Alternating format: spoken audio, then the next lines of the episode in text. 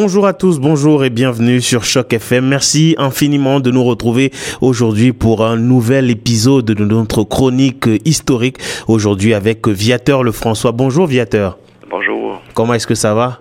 Ah, toujours. Euh, le soleil s'annonce là après plusieurs jours de, de, de, grisaille et tout ça, mais il faut espérer. Effectivement, ça fait plaisir.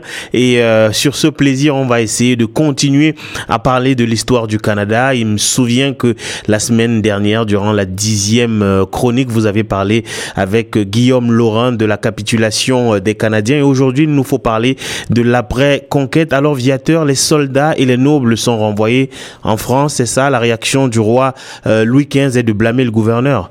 Oui, c'est ça, exactement. Quand euh, euh, dès que la, capitulation est signée, les Anglais naturellement deviennent les nouveaux maîtres du pays et naturellement se retournent les soldats et les nobles en France. Et dès que le gouverneur Vaudreuil arrive à Paris, en fait, en France, il est jeté en prison à la Bastille, à Paris, et c'est parce qu'il tient responsable de, du déshonneur qui, qui frappe l'armée française, parce que euh, les Anglais n'ont pas euh, donné un peu les honneurs de l'armée. Et ça, c'est vraiment, euh, c'est, vraiment un déshonneur pour une armée à l'époque, c'est ça.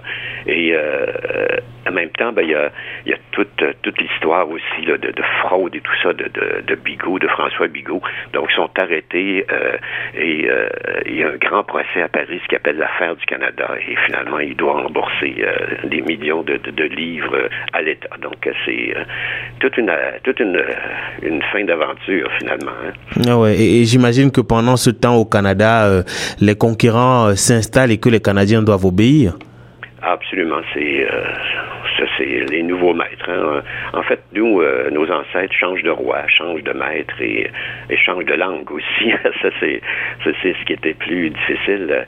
C'est assez facile au début, la, euh, cohabitation, euh, mais c'est sûr que nous, on est un peu, nos, nos, ancêtres, les Canadiens sont, sont carrément à terre, comme on dit. le pays est en ruine. Québec est détruite complètement des deux côtés. Les, les, Anglais ont brûlé euh, toutes les, euh, récoltes et tout ça. Donc, euh, c'est finalement... en fait, au lieu de protester, on il faut que il faut reconstruire, hein, c'est ça. Et, puis en même temps, ben, il faut maintenir la paix. Les, soldats, eux, eux ils s'expriment pas dans notre langue et tout ça. Ils reçoivent la consigne quand même de, se comporter correctement, mais le racisme s'installe quand même assez vite contre les Canadiens, naturellement.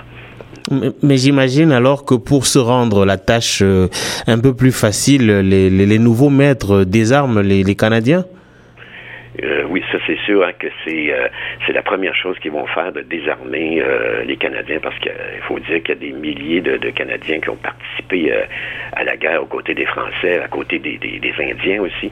Donc ils vont les désarmer, mais ils s'aperçoivent que c'est ça comme ça n'a pas de sens parce qu'en en fait c'est la famine, donc il faut qu'ils chassent. C'est finalement ben, quelques semaines plus tard ils vont changer d'idée tout simplement. C'est une question de survie simplement, pour, pour les Canadiens de l'époque.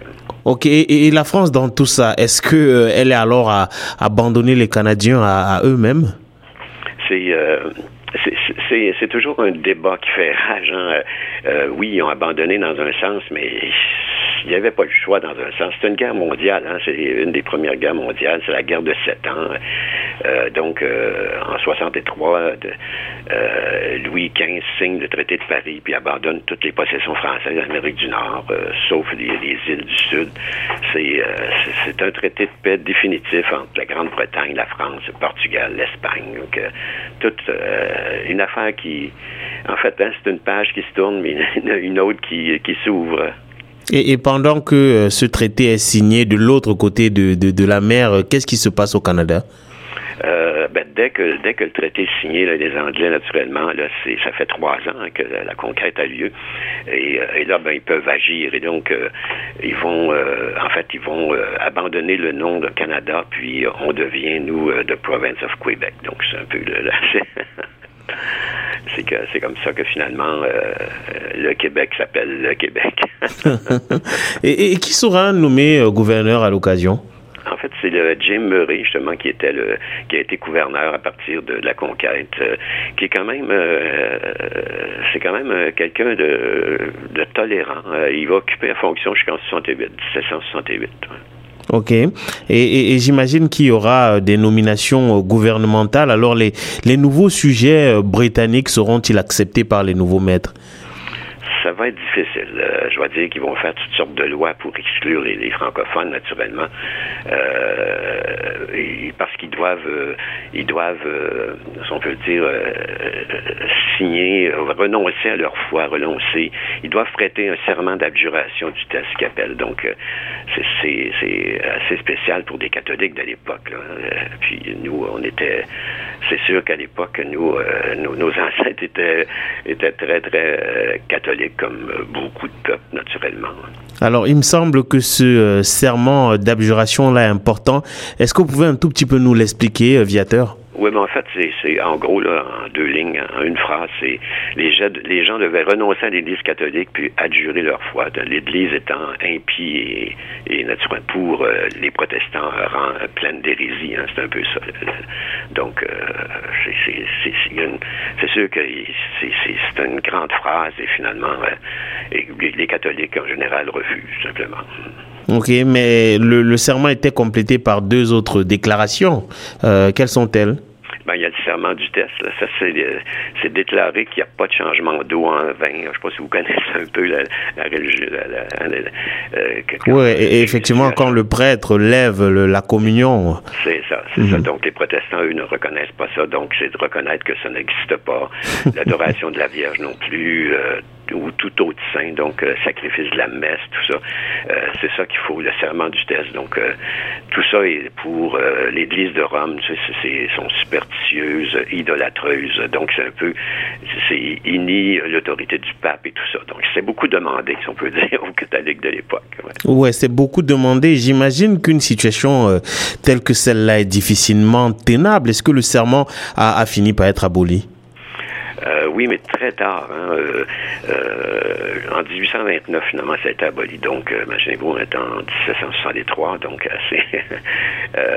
mais finalement, l'idée, l'idée de ça, c'était de, c'était de, ne pas embaucher de francophones, tout ça, d'interdire tout ce qui était l'État fonctionnaire et tout ça. Donc, c'était ça l'idée, finalement. C'est c'est euh, finalement quand il va abolir ça, ils, vont prêter juste un serment sans fermentation de, de, l'Eucharistie, de tout ça. Donc euh, pour, nous aujourd'hui, hein, c'est un peu bizarre. Là.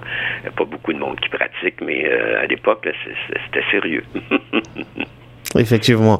Et, alors, un, moment qui semble important, Viateur, c'est la mise sur pied du premier journal. Qui le fonde, ce premier journal-là? En fait, ce sont, euh, ce sont les Anglais euh, qui, euh, le 21 juin 1764, donc un an après la, conquête, William Brown, Thomas Gilmore, c'est la première édition de la Gazette, Québec Gazette, ou la, Gazette de Québec, donc qui est un journal bilingue. Donc c'est une, une, étape, c'est sûr. Nous, on n'avait jamais eu de, de journaux avant. Là. D'abord, il n'y avait pas beaucoup de monde non plus. et, et, alors, pour comprendre le, le, fonctionnement de la société euh, en ce moment-là, et notamment euh, du système judiciaire, qui est-ce qui euh, euh nomme les juges? C'est le gouverneur qui nomme les dix premiers juges de paix de la province de Québec, mais ils devront tous être de religion protestante. Vous voyez le, le, le lien là, entre les serments du test et tout ça. Là. Donc, c'est ça qui, qui arrive. Hein. Ok. Et, et, sur le plan un peu plus général de, euh, de, de, la société, quelle forme de gouvernement s'installe dans, dans cette colonie-là?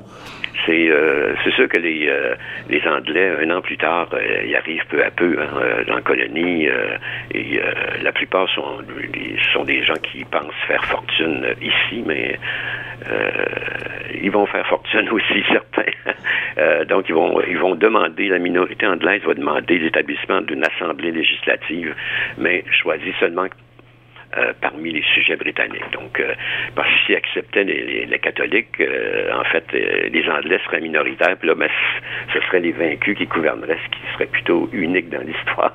Oh. Donc, ils veulent pas des francophones, on est majoritaire hein, encore, là, finalement.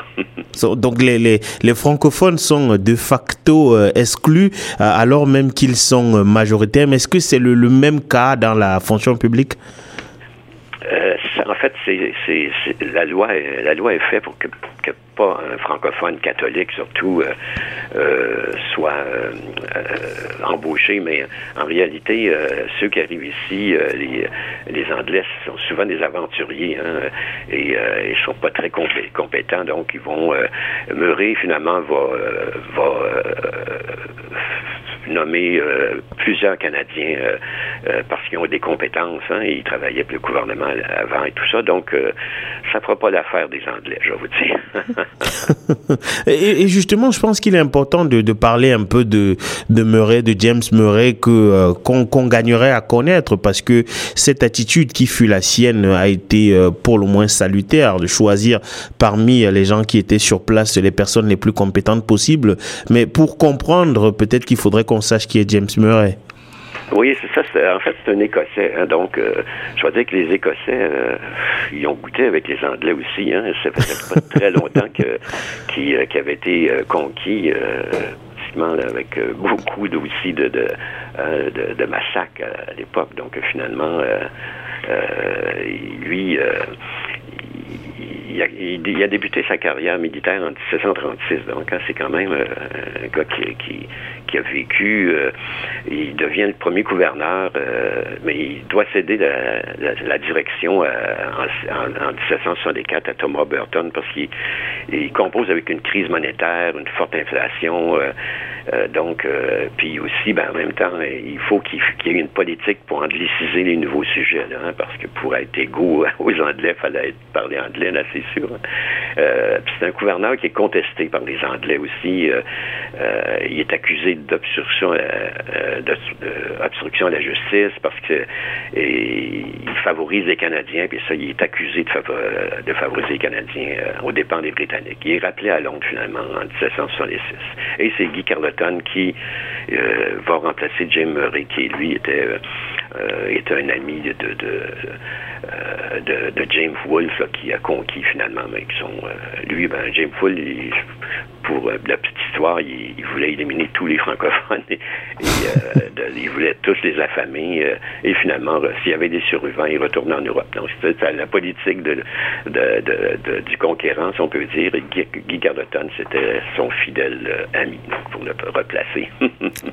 et, et, pendant ce temps, la vie politique continue. Alors, un moment important, c'est la, date du 13 juin 1774 où le Parlement britannique adopte l'acte de Québec. Euh, que contient ce document, Viateur? Euh, D'abord, c'est la première constitution québécoise, donc qui, émane du Parlement de Londres. Euh, il établit un conseil euh, législatif, donc c'est intéressant pour légiférer dans, la province du Québec parce que peu à peu, la population quand même grandit. Hein. les frontières sont agrandies aussi jusqu'au Grand Lac, donc vous voyez comment c'est intéressant de voir. on arrive finalement tout long, ça, ça couvrait l'Ontario, tout ce qui est le sud de l'Ontario aujourd'hui. Euh, le libre exercice de la religion catholique aussi est légalisé. Le serment du test est remplacé par un, simple euh, serment hein, pour euh, devenir conseiller législatif et juge. Donc, vous voyez, le, peu à peu, s'aperçoivent que c'est plus dur que qu'ils pensaient de, nous en décider. On avait la tête un peu dure aussi. Hein. Puis en plus, ils vont légaliser les, les lois civiles françaises dans l'appareil de justice de la colonie. Donc, vous voyez, c'est quand même assez loin. Ben, c'est vrai que c'est très très étonnant euh, l'adoption de, de, cet acte-là qui semble euh, prendre en compte un certain nombre de, de particularités propres euh, aux Canadiens. J'imagine qu'ils avaient peut-être quelque chose derrière la tête à ce moment-là. Ah, absolument. C'est en fait, hein, euh, on est en quoi près de la, Révolution américaine, hein?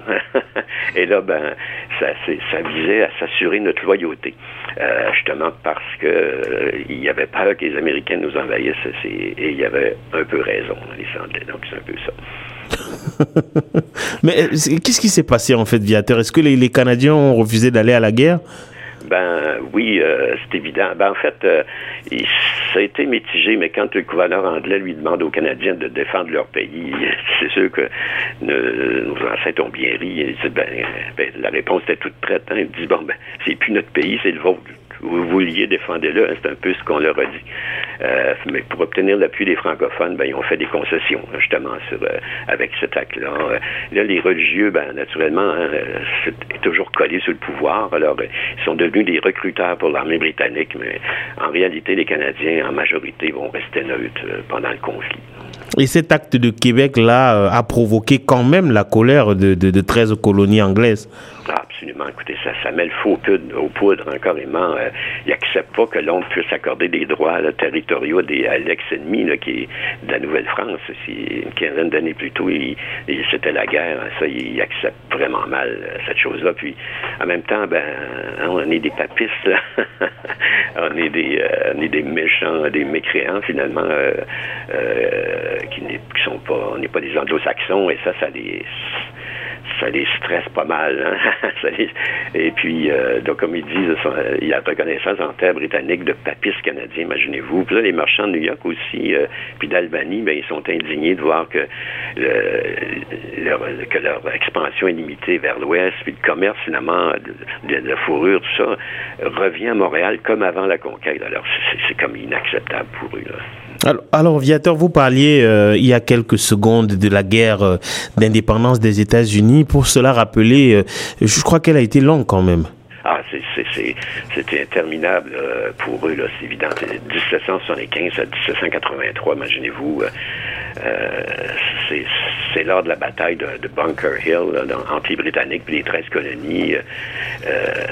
à l'époque, quand même 2 millions et demi d'habitants en, Nouvelle-Angleterre des 13 colonies, donc c'est quand même assez important. Mais euh, euh, ils voulaient leur indépendance. Et, de combien d'hommes disposait l'Angleterre? Euh, ils étaient très bien équipés, 30 000 soldats de métier, disciplinés, expérimentés, bien payés, surtout bien armés. Donc, des meilleurs généraux d'Europe. Alors, 700 navires de guerre, 2000 navires de commerce, c'était 150 000 marins. c'est une force redoutable. Ouais, c'est vrai que ça a l'air très, très impressionnant. et, et, de leur côté, les révolutionnaires, quel était l'état de leur force? euh, C'était euh, pas trop euh, facile pour eux, je dois dire. les Anglo-Américains, ils disposent quoi, de 18 000 hommes à 20 000 hommes inexpérimentés. Hein. C'est des moitiés soldats, moitié cultivateurs.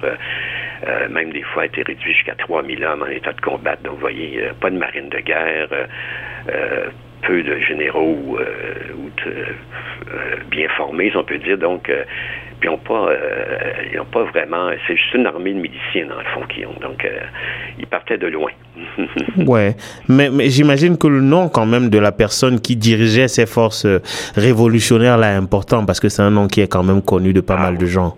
Ah, c'est sûr, c'est George Washington vraiment qui, qui, qui est commandant en chef de l'armée, donc qui, qui va devenir après la guerre la United States Army. Donc, vous voyez, non, ça, ça, ça va.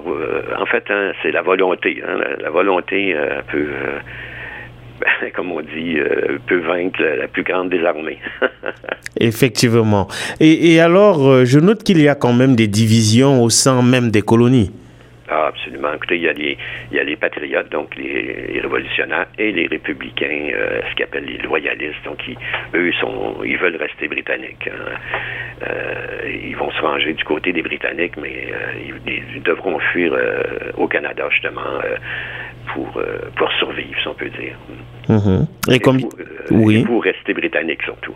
oui. Et, et, combien de, de loyalistes sont, sont venus au Canada? Fait, c'est autour de 50 000 hein, qui vont rester fidèles à la couronne britannique et sont expulsés, je dirais, vers le Canada. Puis, euh, sauf qu'à l'époque, euh, nous, on est 90 000 déjà hein, à conquête. Euh, à la fin de la conquête, on est 60 000. On est déjà rendu à 90 000. mais là, ça va changer beaucoup les choses. Là, parce que ça va ils vont surtout aller dans les loyalistes. Ils vont arriver au Québec aussi de beaucoup de terres, les cantons de l'Est, tout ça, tous les villages au, bord de la frontière de l'État de New York, New Hampshire, ça Vermont, mais ils vont aller beaucoup du côté de ce qu'ils appellent l'Ontario actuel, qui, va devenir un peu plus tard le, Haut-Canada. donc, mais vous voyez comment ça peut changer beaucoup la, situation pour nous. Là on est encore majoritaire, mais euh, avec cette, venue de 50 000 personnes, ça change beaucoup. oui, tout à fait. Et, il s'agit d'une guerre euh, d'importance et on, se demande si euh, d'autres pays ont joué un rôle d'importance ou alors ont été entraînés dans cette guerre-là. Surtout la France, qui, qui, naturellement prenait un peu sa revanche. Donc, euh, Lafayette, euh, Lafayette, lui, va euh, vraiment vont jouer un, grand rôle. Et, de quel rôle, justement, quel, quel sera leur rôle? En fait, ils vont fournir près de la moitié des effectifs hein, en guerre contre le Royaume-Uni. Donc, vous voyez qu'ils vont s'engager dans une guerre d'indépendance américaine par la fourniture de matériel, d'aide en faveur des, insurgés. Ils vont engager ensuite, euh, officiellement, ça va commencer en 1778, leur, leur engagement final. Puis l'armée française, euh, navale, terrestre, tout ça, le soutien des, Alliés vont, contribuer en fait à la victoire américaine, hein. euh, surtout à la bataille, ce, ce appelle la bataille de Yorktown, qui va se conclure finalement avec le traité de Paris en 1783. Donc, euh, et ça, ça reconnaît l'indépendance des États-Unis d'Amérique et l'indépendance va être déclarée le 4 juillet 1776. Donc, c'est c'est une guerre euh, qui a coûté beaucoup de vies humaines, naturellement, qui va se répercuter ici beaucoup, euh, ici, naturellement. Oui, et alors justement, en parlant de répercussions ici, vous avez fait tout à l'heure euh, allusion à l'Ontario, au Canada, mais est-ce que ça a eu des répercussions aussi à Québec et à Montréal? Oui, parce que en fait, ils vont. Euh, c'est le, général Richard Montgomery, je me qui, qui, va diriger les forces américaines. Ils vont s'emparer euh, des, forts euh, des Ronda, de Grande Pointe, puis de, Fort Chambly au Québec aussi. il y a un autre général qui va mettre la main sur le fort Saint-Jean, donc près de Montréal. Et finalement, Guy Carleton, qui est, qui est le gouverneur, va devoir abandonner Montréal, fuir à Québec. Et les Américains prennent possession euh, de, Montréal euh, le 28 novembre. Donc, vous voyez, euh, c'est ça une des répercussions. Puis l'autre deuxième, ben, c'est aussi la prise de Québec aussi. c'est une deuxième offensive, mais eux, ils ont eu tellement de problèmes. Ils sont passés par le Maine, par la Beauce. Et ils ont eu des, vraiment tellement de problèmes, mais finalement, ils vont réussir quand même à, prendre Québec. Ouais, vous êtes toujours à l'écoute de Choc FM. Je rappelle que je suis en compagnie de Viateur Le François et que l'on parle euh, de l'après-guerre. Alors, euh, Viateur, quelles euh, conséquences, en fait, je vais dire, quand, autant pour moi, quand l'invasion a-t-elle pris fin? Euh, ils vont se replier au printemps suivant. Donc, euh, parce que s'aperçoivent que c'est c'est pas facile de gouverner euh, le Québec. le Québec ou le Canada de l'époque, naturellement. Et il y a un renfort de 4000 hommes, surtout qui va arriver, général britannique, qui va finalement arriver pour reprendre Montréal. Et ils vont abandonner justement la ville le 9 mai 1976. Donc, ils sont vaincus à Trois-Rivières et euh, finalement euh, Québec aussi. Ils vont battre euh, en retraite vers New York, ce qui met fin à l'invasion en 1776. Ok, alors je crois me souvenir que le Parlement britannique vote l'acte constitutionnel en 1791. Qu'en est-il exactement?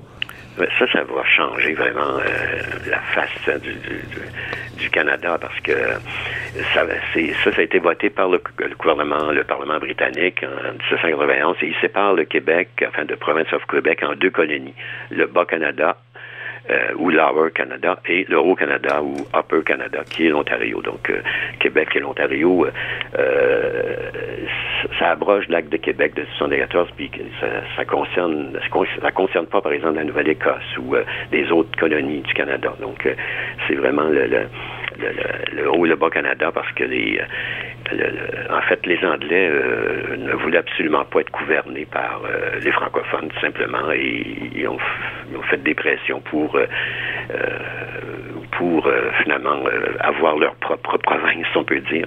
Et ce ont, c'est comme ça qu'ils ont pris une partie du Canada, du, du Québec de, l'époque, province of Québec, puis ils ont, ils ont fait l'Ontario, ils ont fait l'Ontario ou le Haut-Canada, finalement. Et là, le, mot Canada est réintroduit depuis 1763, donc parce qu'avant le Canada avait été oublié. donc, et ça, ça commence, ça, ça commence, ça a eu une grosse conséquence pour nous parce que nous, c'est notre nom. Hein, les Canadiens, c'était c'était les gens de la Nouvelle-France finalement. Mais là, peu à peu, les Canadiens, les Anglais vont commencer à s'appeler, se définir comme Canadiens. Et, euh, là, c'est euh, c'est là que finalement, nous, finalement, ils vont nous qualifier pour euh, de Canadiens français. Donc, c'est comme ça que finalement, on a changé de nom. et depuis 60, 1960, ben là, c'est on est plus en plus québécois, si on peut le dire. Donc, c'est comme la troisième fois qu'on change de nom, si on peut dire, depuis la défaite. Là. Donc, les gens sont mélangés un peu. ouais, ouais. C'est vrai que c'est ça fait énorme. Là, c'est énorme comme changement. mais, mais on note qu'en 1791, là, c'est acte-là qui avait, euh, qui avait vu le jour à, créer deux parlements. C'est ça.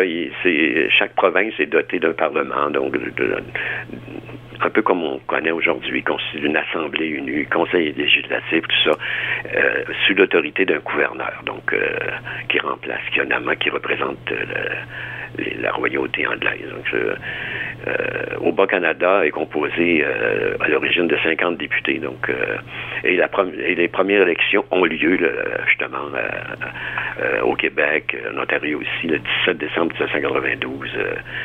Donc, c'est quand même une date importante, des élections. C'est, la démocratie ici, hein, ça vient de loin. et il y aura donc des élections? Oui, exactement. À partir de du entre le 11 juin 92 et le 27 juin 92, les gens vont voter parce qu'à l'époque, hein, c'est des grandes distances et tout ça, donc euh, il y avait très peu de, bureaux de vote et tout ça, donc euh, ça dure euh, quelques semaines. c'est ça, les, les premières élections, puis la séance du Parlement s'ouvre le 17 décembre 92. Donc c'est des grandes dates, hein, dans un sens, quand on parle de démocratie, on parle de loin. oui, effectivement. Et, alors, pour qu'on comprenne bien les choses et les forces en présent, ce, quelle est la population des deux Canada à ce moment-là? Euh, le Bas-Canada, qui est le Québec, compte euh, déjà 60 000 habitants, donc 160 euh, 000, excusez, habitants, dont 20 000 anglophones. Donc, et le Haut-Canada, lui, compte 46 000 habitants. Donc, quand on parle du Haut-Canada, c'est toujours l'Ontario. Donc, on part de loin aussi. Hein. Ouais, effectivement. L'Ontario, actuellement, c'est quoi? 12-13 millions. Le Québec, 8 millions.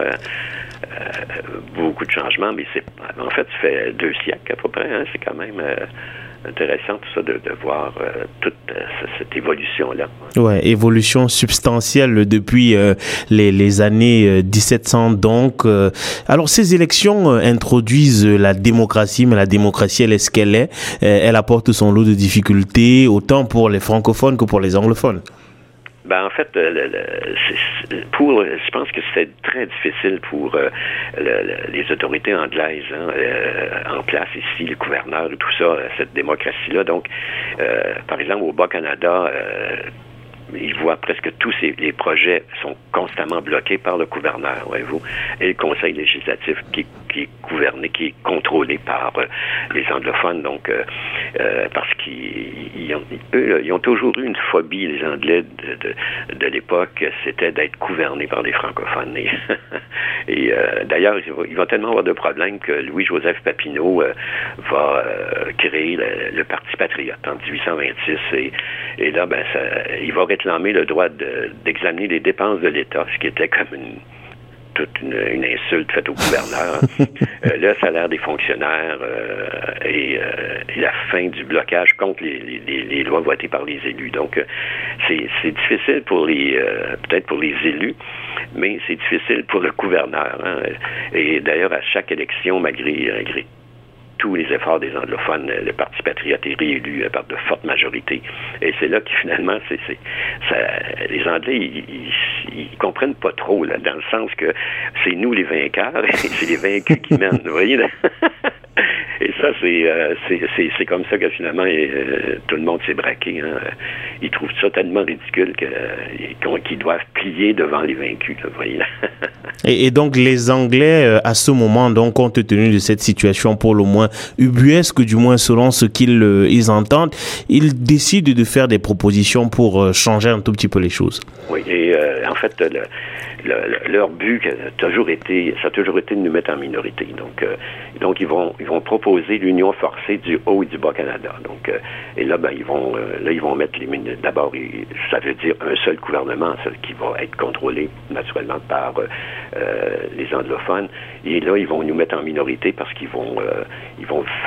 L'idée, c'est de faire venir beaucoup d'immigrants pour pour euh, nous, mettre en minorité. Hein, C'était ça le but. Hein, ça a toujours été ça le but, dans le fond. Euh, nous assimiler, nous en décider, puis euh, nous, rendre, au lieu d'être inférieurs, ben, on, est, comme égaux à eux. Donc c'est un peu toujours l'idée de ça. Hein. À l'époque, c'était le, racisme, c'était une chose, je pense, normale. mais Londres, finalement, va refuser. Pour le moment, il refuse. mais, mais, mais pendant ce temps, les choses se passent de plus en plus mal entre les deux groupes.